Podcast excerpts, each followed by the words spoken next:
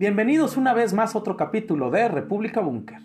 El triunfo de Lula en Brasil afianza a la izquierda en América Latina y a la cruzada entre los conceptos de izquierda y de derecha que se basan fundamentalmente en un componente simplificador del conflicto político.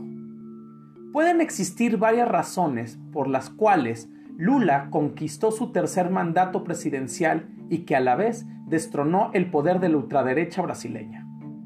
La crisis de la pandemia y los vaivenes económicos en América Latina pueden ser la respuesta al regreso del bloque izquierdista en una de las regiones donde el sentimiento de ser ignorados o humillados por la clase política a medida que la pobreza y la desigualdad se agudizan son motivos por lo cual América Latina vuelve a dar su confianza y su esperanza a la izquierda continental. Es por eso que hoy tendremos como tema Brasil y la ola de izquierda en América Latina. El avance de la izquierda latinoamericana se da en un momento clave, donde la coyuntura en la que los Estados Unidos y su tambaleo geopolítico se ha puesto de manifiesto como nunca antes en las últimas décadas. Brasil es el quinto país más grande del mundo, con una superficie de cerca de 8,5 millones de kilómetros cuadrados, que representa el 47% de todo Sudamérica. Esto ha puesto en un lugar privilegiado y a su vez en jaque a la nación brasileña, la cual la lucha entre el desafío de establecer un poder marítimo en la costa atlántica y por otro lado el de potencializar su poder continental.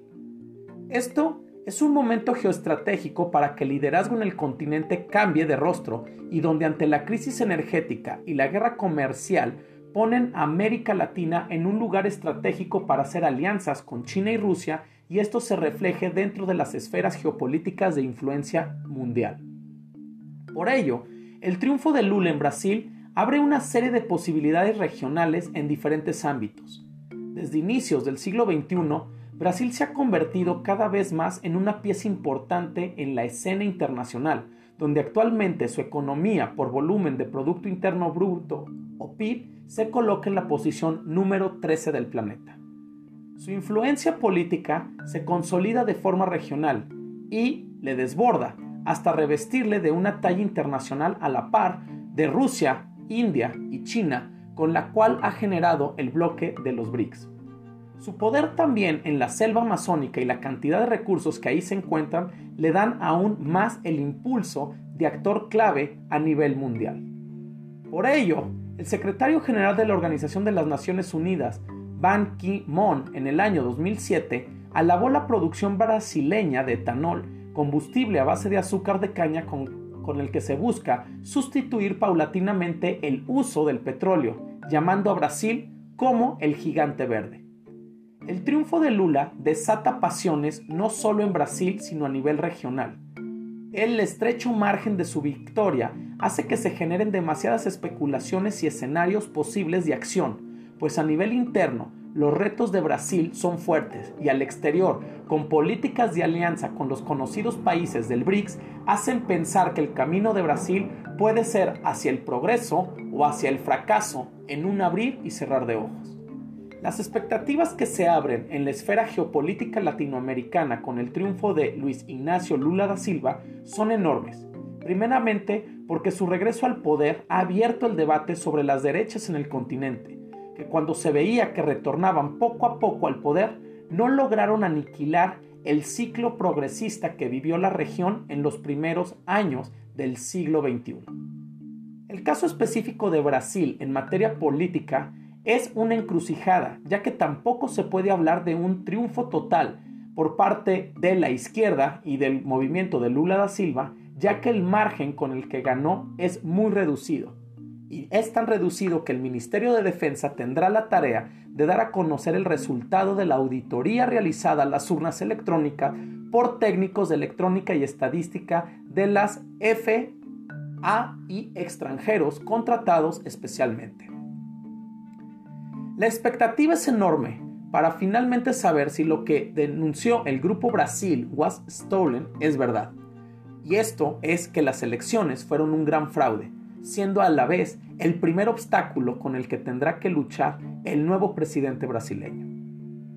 Pero enfocándonos en el triunfo de Lula, también podemos hablar de la pauta que se genera en el otro extremo del espectro, donde se comienza una nueva aventura en la CELAC, ya que hay que recordar que en enero del año 2020, el gobierno de Jair Bolsonaro anunció su retirada de este foro que reúne a todos los países de América Latina y el Caribe. El tema de la CELAC cada vez se posiciona más dentro del continente de manera estratégica y las formas en las que se puede comenzar a desarrollar alianzas políticas interesantes para la escena regional. Esto es también un arma de doble filo para Lula, pues actualmente el 79% de las familias en Brasil están endeudadas y donde la mayoría de ellas han contraído deudas más que con los bancos con proveedores de servicios en general. Por ello, Lula debe ser muy cuidadoso. Además, los temas de la corrupción y el despotismo, que históricamente han sido los mayores males de Latinoamérica, son un punto frágil en su naciente mandato. El fin del gobierno de Bolsonaro marca el cierre de la etapa más compleja en la relación entre Brasil y Occidente, y donde Europa abre la posibilidad de conformar una alianza para atacar urgentes problemas globales, desde la seguridad alimentaria hasta el comercio y el cambio climático, tema que es elemental tanto para América Latina, siendo un lugar estratégico, y para Europa, pues de esta manera se ve que es un tema clave en la administración de Lula y que expone la necesidad de generar una agenda exterior brasileña en los temas del BRICS, donde también existen claroscuros alianzas cruciales para el desarrollo del escenario mundial en ámbitos como el energético, el comercial y el político, y por lo tanto hacer alianzas también con Europa.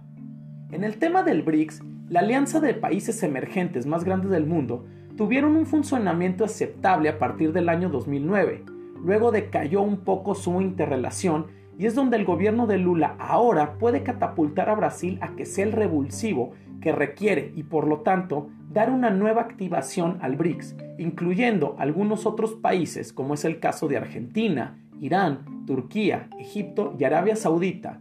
Todo esto siendo un tema de estrategias bilaterales y multilaterales en el ámbito económico y político.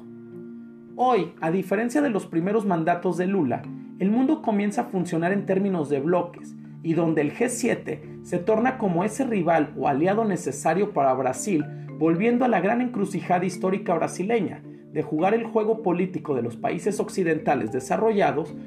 y que tienen posiciones imperialistas y colonialistas, siendo contrarios a las políticas populares de Lula, o bien desarrollar una estrategia de cooperación con países que claramente se han evidenciado como contrarios al bloque hegemónico de los últimos años.